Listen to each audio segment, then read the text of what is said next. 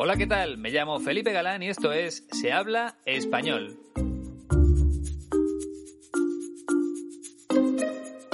Bienvenida o bienvenido al episodio 109.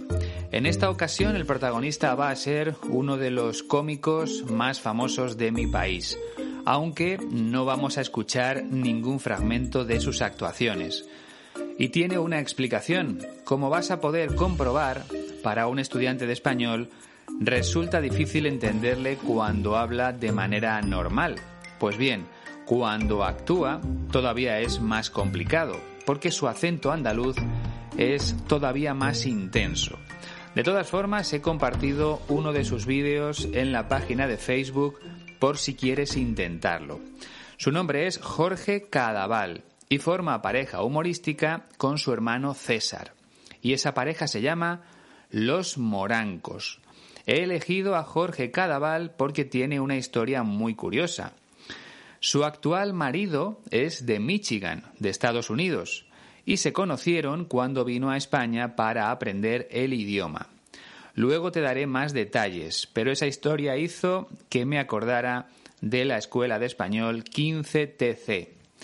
A lo largo de los últimos años, el equipo que dirige mi amigo Iñaki ha recibido a muchas personas de distintos países que deseaban vivir una experiencia inolvidable. La verdad es que no sé si alguna de esas personas encontró el amor aquí en España, quién sabe. Lo que sí sé es que algunas han vuelto a venir a mi país y siempre que han podido han visitado nuevamente la escuela para saludar a Silvia y a Iñaki. Dentro de muy poco, cuando derrotemos al virus, la escuela 15TC volverá a recibir a nuevos alumnos con ganas de mejorar su español mientras disfrutan de la ciudad de León, de su gente, de su gastronomía, de su cultura. Cuando llegue ese momento será maravilloso. Pero también es bonito seguir aprendiendo español a distancia, a través de Internet. Ahora mismo el equipo de 15TC está centrado en ofrecer este servicio con la calidad que merecen sus alumnos. Ya te hablé de algunos hace dos semanas, personas que llevan meses dedicándole unas horas al español de manera online, porque es la única forma de ir mejorando poco a poco y de no olvidar lo que ya sabemos.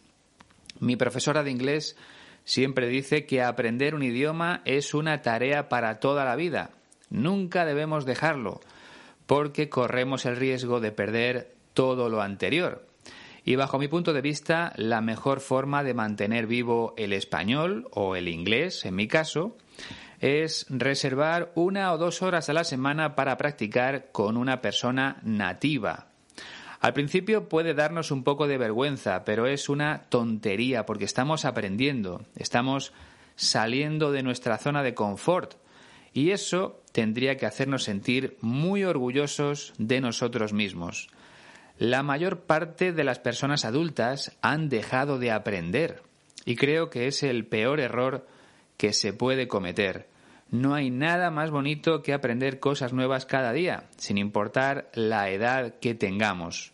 Así que anímate a reservar tus clases online en www.15tc.es y díselo a tus amigos.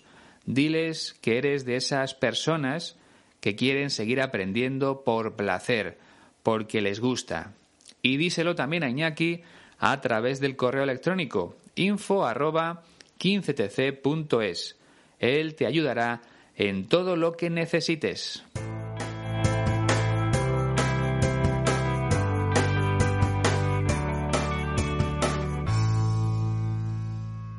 Antes te hablaba de sentirse orgulloso. Pues bien, yo siempre tengo alguna razón para estarlo, sobre todo cuando recibo mensajes como el de Guido, un oyente del podcast que es de Alemania, concretamente de la ciudad de Colonia. Te voy a leer su correo electrónico.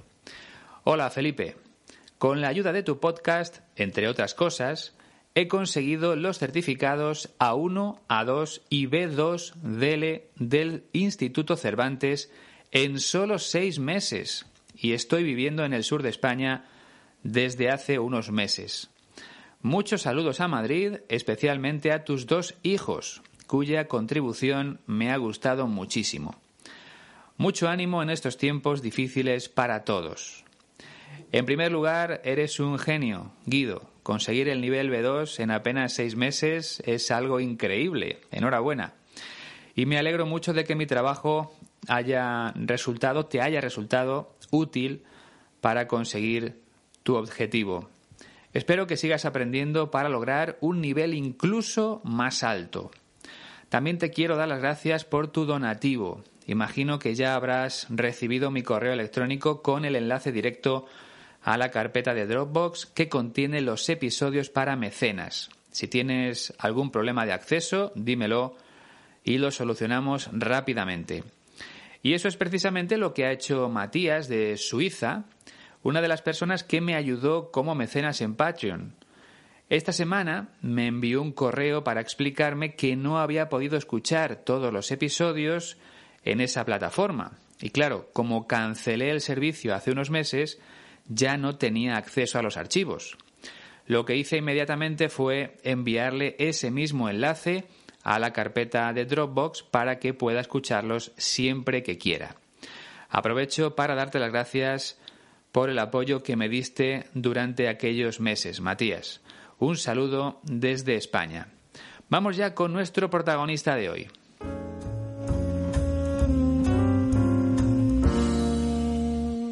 Jorge Cadaval nació en Sevilla, en la capital de Andalucía, el 8 de octubre de 1960. Por lo tanto, ahora mismo tiene 59 años. Empezó su carrera como humorista o cómico junto a uno de sus hermanos, César, que tiene cinco años menos que él.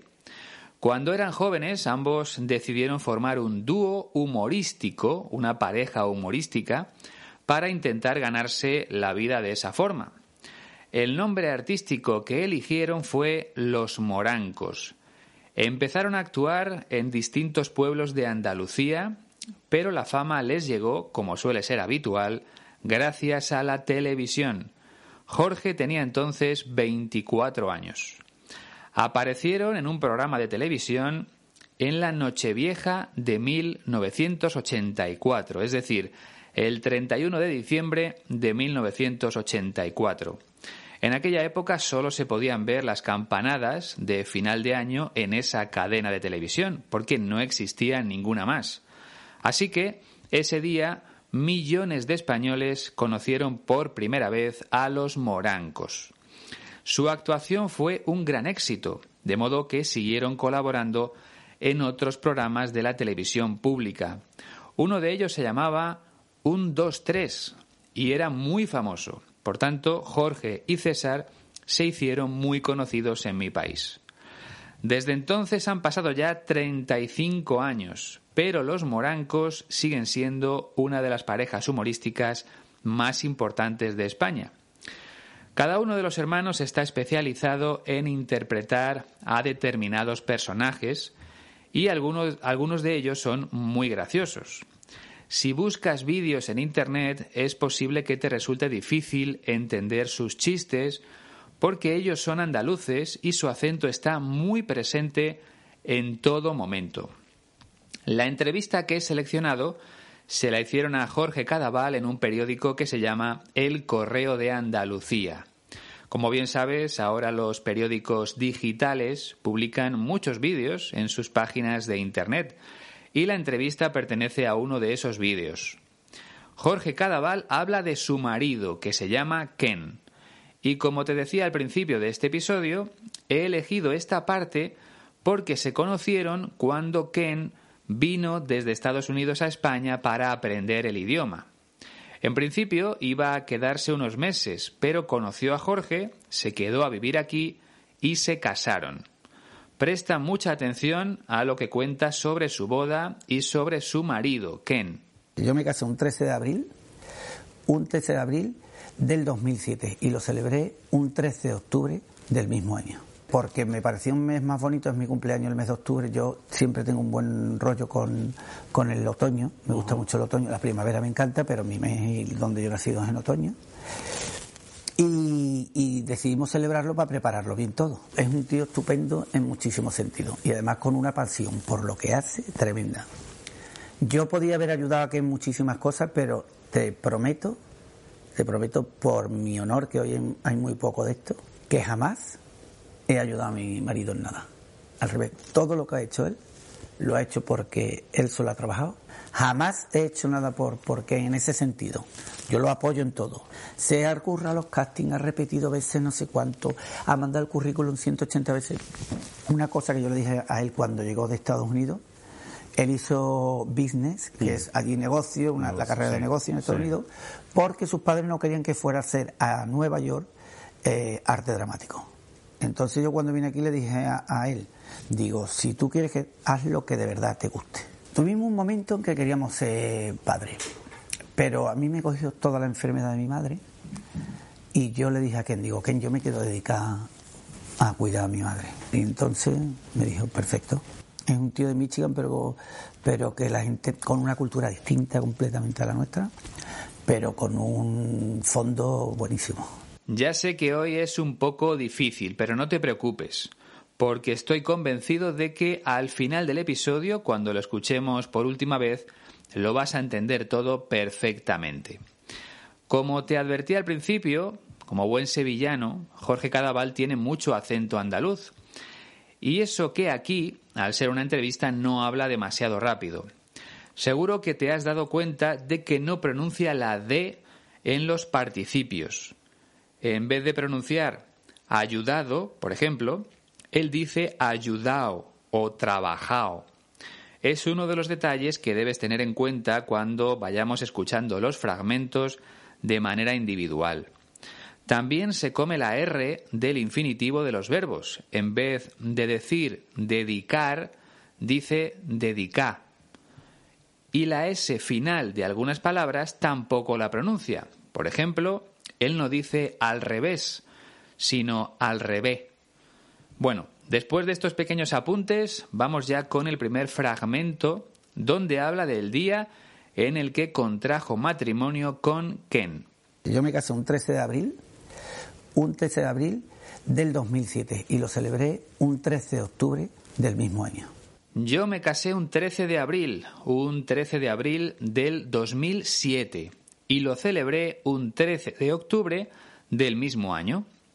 Así que Jorge Cadaval se casó con Ken en el mes de abril, pero no lo celebró con la familia y los amigos el mismo día de la boda, sino que esperó unos meses para celebrarlo en octubre. Bueno, como esta frase no tiene una gran complicación, voy a aprovechar para explicarte algunos sinónimos del verbo casarse. El primero de ellos es contraer matrimonio.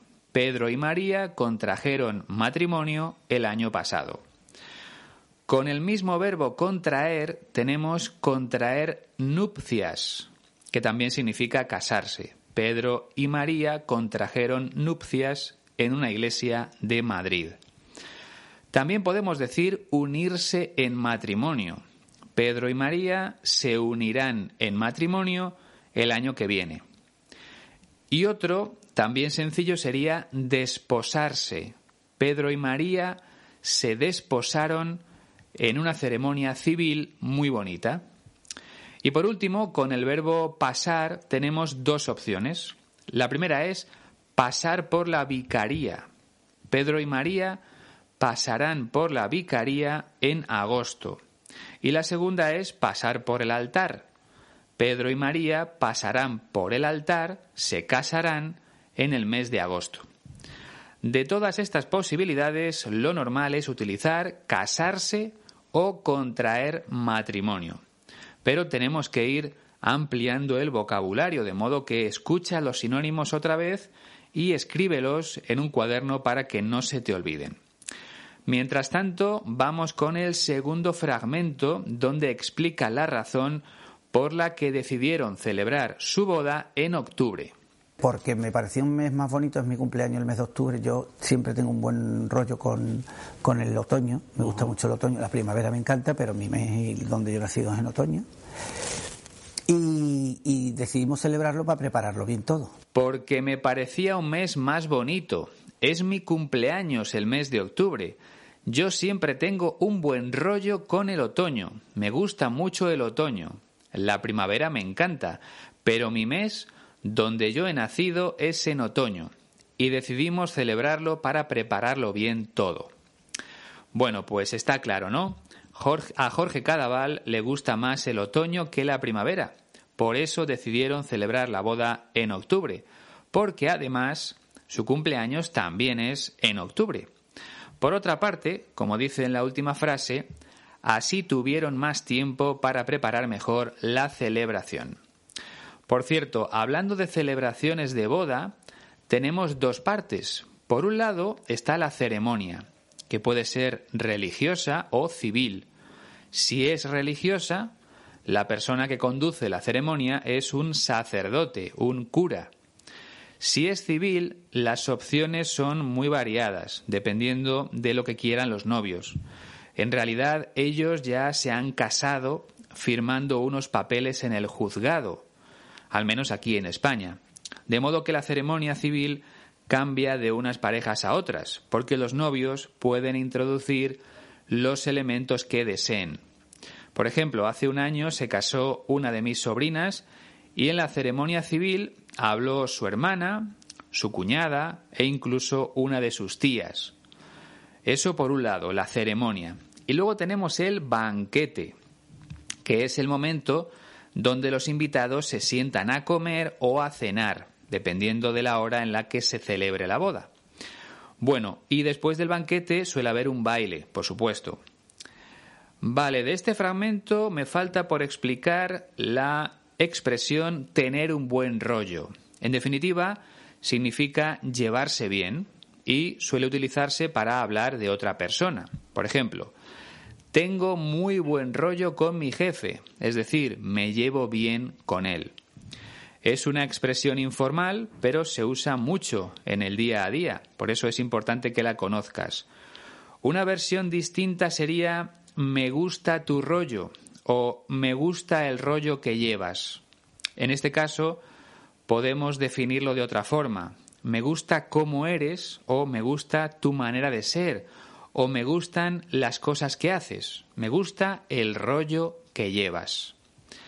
En el tercer fragmento habla de su marido, Ken. Es un tío estupendo en muchísimos sentidos y además con una pasión por lo que hace tremenda. Es un tío estupendo en muchísimos sentidos y además con una pasión por lo que hace tremenda. En esta frase tenemos dos adjetivos interesantes. El primero es estupendo, que significa excelente, maravilloso. Por lo tanto, Jorge Cadaval piensa que su marido es maravilloso, claro. Y luego tenemos el adjetivo tremenda. Tiene una pasión tremenda por lo que hace. Tremendo o tremenda es sinónimo de grande. Tiene una gran o una enorme pasión por lo que hace. Y antes de pasar al siguiente fragmento, Jorge Cadaval empieza la frase diciendo es un tío. Bueno, es una manera informal de decir es un hombre. Lo de tío y tía se usa mucho entre amigos aquí en España. Por ejemplo, tío, el otro día vi a Pedro y se había casado. O, tía, no me puedo creer lo que he visto. Yo no lo utilizo mucho, pero hay gente que sí lo hace. Bueno, ahora sí, vamos con el cuarto fragmento. Yo podía haber ayudado aquí en muchísimas cosas, pero te prometo, te prometo por mi honor, que hoy hay muy poco de esto, que jamás he ayudado a mi marido en nada.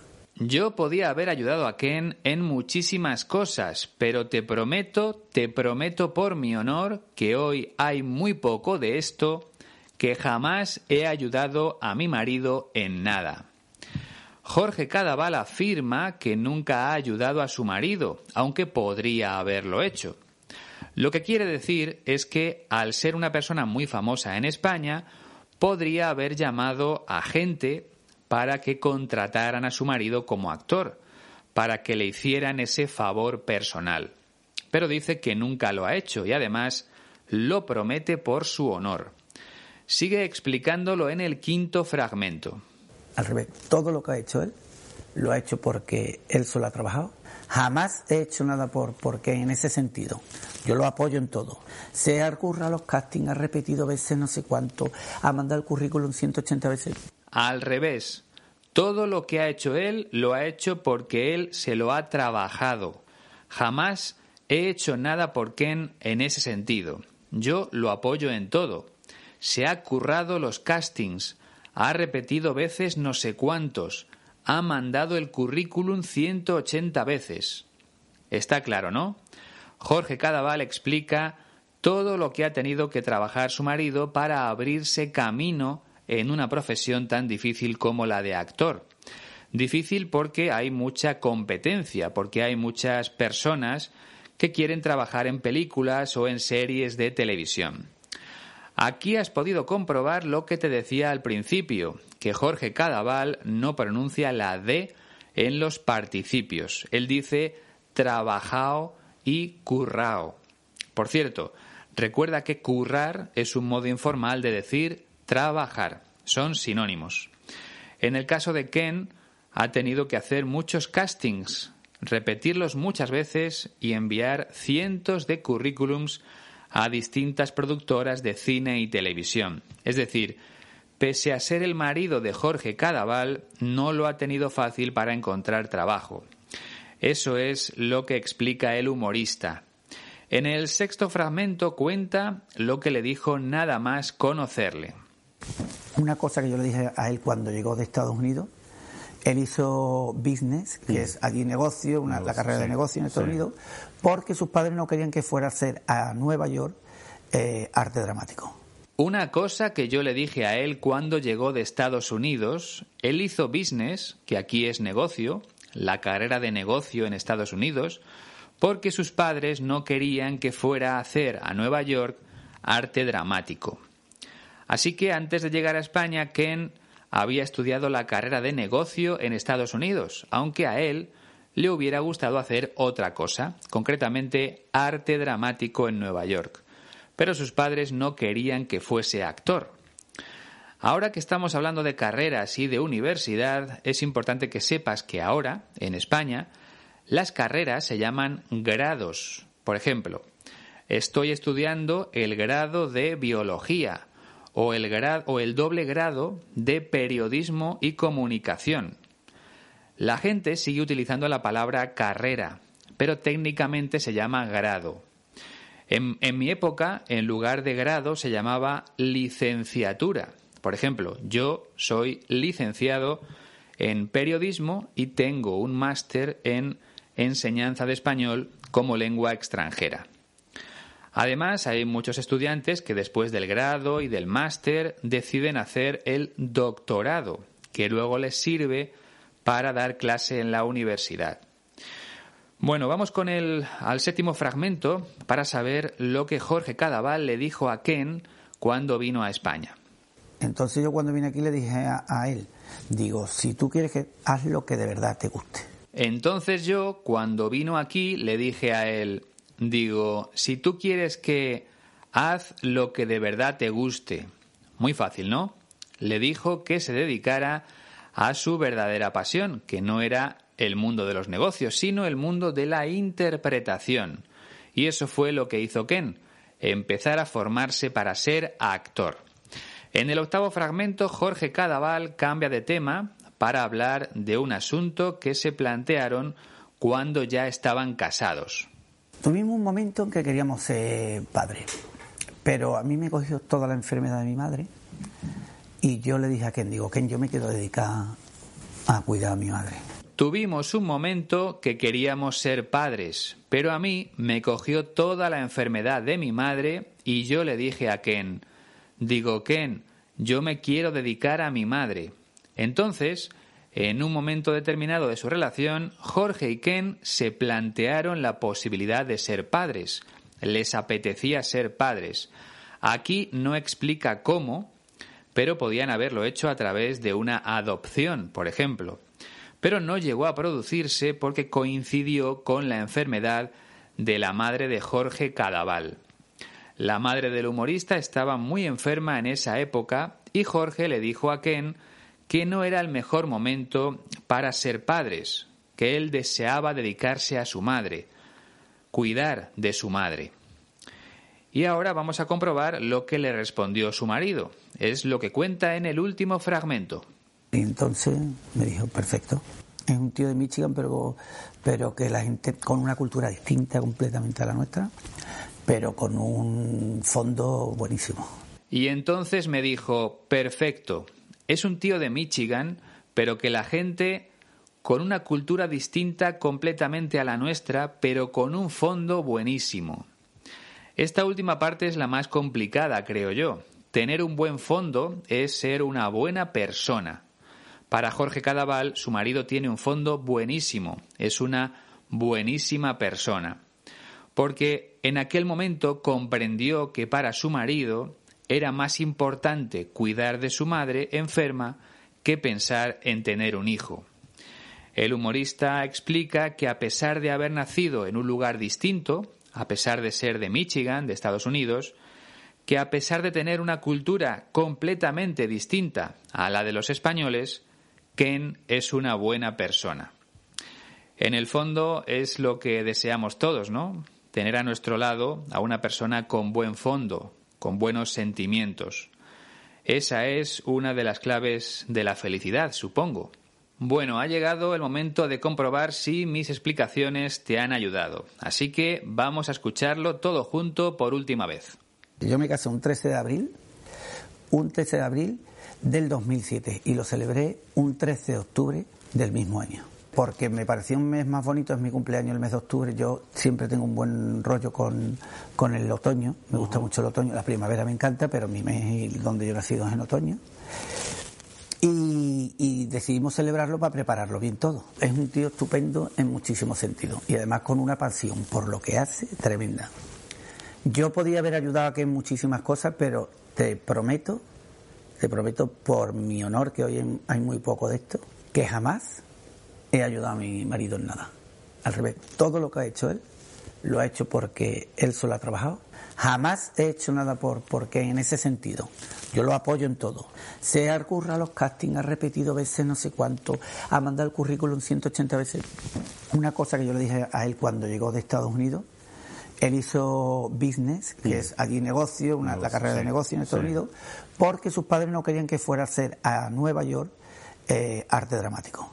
Entonces yo cuando vine aquí le dije a él, digo, si tú quieres que haz lo que de verdad te guste Tuvimos un momento en que queríamos ser padres, pero a mí me cogió toda la enfermedad de mi madre y yo le dije a Ken, digo, Ken, yo me quiero dedicar a cuidar a mi madre. Y entonces me dijo, perfecto.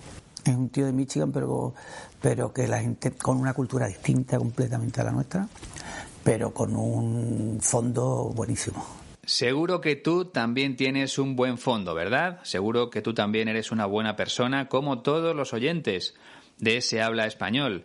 Sois tan buenos que gracias a vosotros este podcast va a cumplir cinco años este próximo mes de mayo. Cinco años ya. Todo empezó en 2015 y ojalá siga durante mucho tiempo más. Si me acompañas en este camino, seguro que será así. Bueno, recuerda que puedes descargarte la transcripción gratuita de este episodio y también de los anteriores en la página web de la Escuela de Español 15TC www.15tc.es. Seguro que te resulta útil para comprender alguna cosa que se te haya escapado. Por lo demás, si quieres ponerte en contacto conmigo, la dirección de correo electrónico es muy sencilla. Se habla español podcast gmail.com. Si prefieres enviarme un mensaje a través de Facebook, también puedes hacerlo.